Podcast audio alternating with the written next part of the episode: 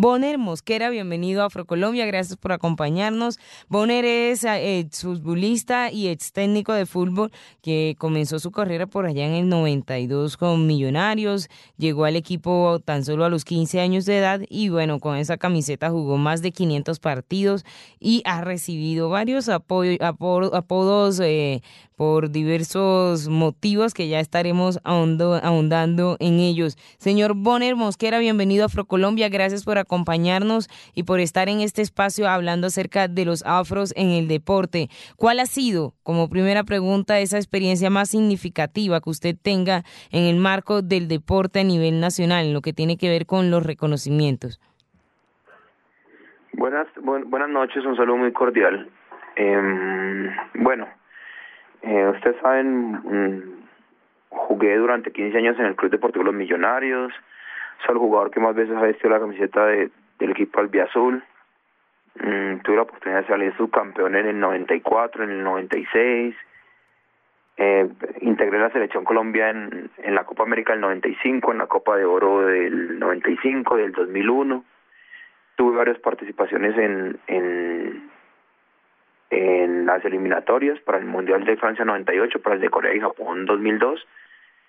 Eh, y bueno, creo que esa es la hoja de vida que, que Wonder Mosquera ha tenido.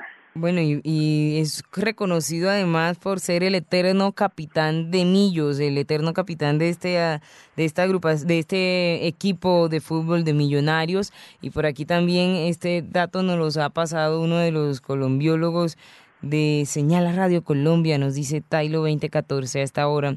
Al igual que queremos conocer un poco acerca de su vida, Bonner, y vamos a empezar por esa parte, por los apodos que ha ido recibiendo.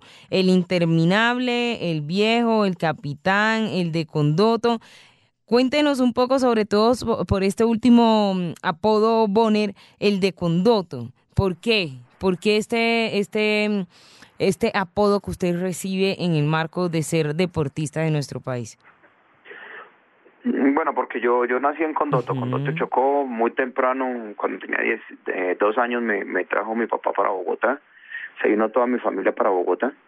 Entonces estuvimos aquí y, y bueno, aquí aquí nos educamos, aquí nos nos criamos y por eso dicen que el de Condoto.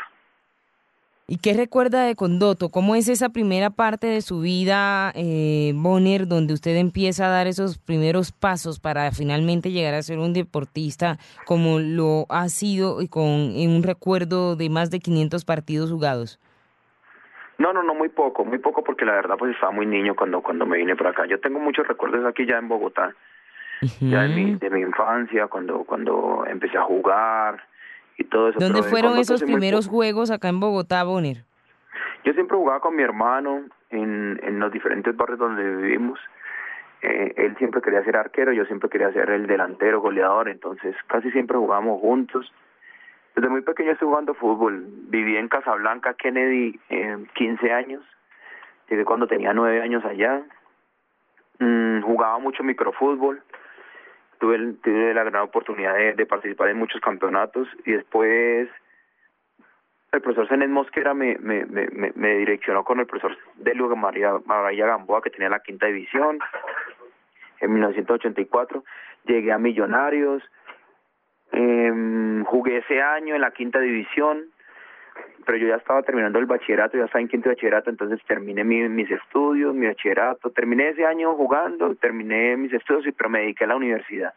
Cuando estaba en la universidad, el profesor Delio Gamboa me llamó, me dice que, que quiere que, que vuelva a Millonarios y que me da una beca en la Universidad Central, entonces yo vuelvo a Millonarios en el 89 y, y, y, y me dan una beca en la Universidad Central a estudiar Administración de Empresas, y ahí en el 92 hago mi debut como profesional, voy ascendiendo, hago mi debut como profesional y ya me retiro de la universidad, tercer semestre.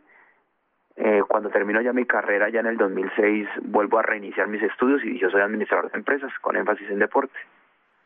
Administrador de empresas con énfasis en deporte, Bonner Mosquera nos acompaña esta hora en Afrocolombia, señala Radio Colombia, un hombre con una gran experiencia y trayectoria en el deporte, específicamente en el fútbol. Bonner, usted además eh, de ser un destacado deportista, tiene unos componentes importantes y que, nos, y que quisieron dar en ellos, y es preguntarle, Bonner, acerca de cómo o qué significa para usted haber sido eh, o ser un deportista de alto nivel, un deportista em, muy talentoso, pero además ser un deportista afro.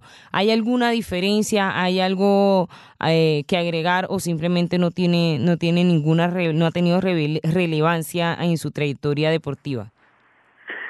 Bueno, yo creo que es innegable que, el deportista negro, el deportista afro, pues tiene un biotipo, una condición física que, le permite estar un poco más avanzado. Eh, tiene la posibilidad de, perfeccionarla eh, por medio del entrenamiento, pero pues es innegable que, el biotipo hace que, que, sea un poco más fácil para nosotros los negros. Mm, también creo que hay que poner a consideración que, que, que la situación de nosotros los afros mm, es un poco más delicada. ¿En qué sentido? En que tenemos la única opción que tenemos para salir adelante es el deporte y la cultura, que es lo que más nos caracteriza. Entonces tomamos esa, esa opción de vida, esa, ese don que Dios nos da para perfeccionarlo y poder salir adelante. Tal vez las otras personas, las personas de las demás regiones del país pues también piensan en los deportes, pero tienen otras opciones. En Bogotá pues la gente puede estudiar, puede trabajar y así en diferentes partes, en Antioquia, en Valle. Pero nosotros los afros tenemos esa característica que, que cuando nos dedicamos al deporte pues lo tomamos como única opción, a pesar de que hay más opciones, pero, pero yo creo que, que, el biotipo, eh, las condiciones naturales que tenemos pues hacen que nosotros nos enfoquemos en que sea la única opción que tenemos para salir adelante. ¿Tuvo algún, algún momento, le ha beneficiado o no el ser afrodescendiente y ser un deportista afrodescendiente, Bonner? No, a mí me ha beneficiado mi trabajo, me benefició mi trabajo, o sea, todos creo que tenemos las mismas posibilidades. Lo que pasa es que, claro, nosotros tenemos unas condiciones diferentes, nosotros tenemos las fibras más rápidas, entonces podemos tener un poco más de velocidad, eh, podemos tener unas condiciones que pueden adecuarse a lo que quiere un técnico. Hablo en el, en el sentido de jugar fútbol, ¿no? Sí. Porque pues en las otras condiciones, en las otras actividades, en las otras disciplinas, pues también hay diferentes, diferentes aspectos eh, eh, que pueden primar a la hora de, definir qué, qué, actividad se va a hacer. Eh, la persona de, de, otra raza pues pues no tiene las fibras rápidas pero tiene otra, otras condiciones. Tiene tal vez un poco más de inteligencia un poco más de inteligencia sobre todo de juego sí una la técnica. O sea son complementos. El, el deportista que no es afro tiene ciertas condiciones el afro tiene otras. Pero yo creo que todo redunda en que cada uno tiene una posibilidad y tiene que sacarle el mayor provecho a esas condiciones que Dios le dio. Bonner Mosquera en Afrocolombia hablamos acerca de los afros en el deporte nacional. A propósito, Bonner, de que bueno, en, estos días han sido muy movidos por deportistas afros. Los, el grupo Cimarrón, el equipo de Cimarrones, que este equipo quibdoseño, este equipo chocuano que ganó también estuvo una representación muy significativa. en Caterine Ibargüen, que ya es una joven fuera de nivel, fuera de cualquier concurso. Julio Teirán, que es el segundo colombiano en encontrarse en la All Star, en, encontrarse en el Juego de las Estrellas. Entonces, digamos que han venido sucediendo una serie de temas importantes en el tema deportivo y por eso hemos querido invitar a personajes como usted, Bonner, que han venido marcando y se convierten en unos referentes para las nuevas generaciones. Y no lo quiero dejar ir sin esta última pregunta acerca de la importancia que usted considera el deporte para sacar adelante a esas poblaciones en condiciones de vulnerabilidad. Usted mencionaba un poco los afros, tenemos, mm, o para nosotros los afros un poco, solo hay esas dos opciones, el tema de la cultura o el deporte. Y cuéntenos acerca de su experiencia, qué, qué ¿Qué momento ha tenido la oportunidad de vivir en el marco de, este tema de la relación de, de lo social con el deporte? Vea, yo tengo yo tengo una empresa con Osman López que se llama Fundación Deportiva Bonner y Osman, con Osman López que también fue un jugador de Selección Colombia Millonarios, apodado el Foforito. Tenemos una, una fundación y nosotros tenemos diversos programas, pero yo creo que el programa bandera que en este momento vamos a empezar a desarrollar ya con, con el aporte del ICBF. Es un programa que va a estar en, en Buenaventura. Ya hicimos un piloto, un primer piloto en donde nos auspiciaron una ONG internacional como USAID, como OIM y el mismo FOMIPYME nos auspiciaron un piloto, pero desafortunadamente no pudimos darle continuidad desde el 2012.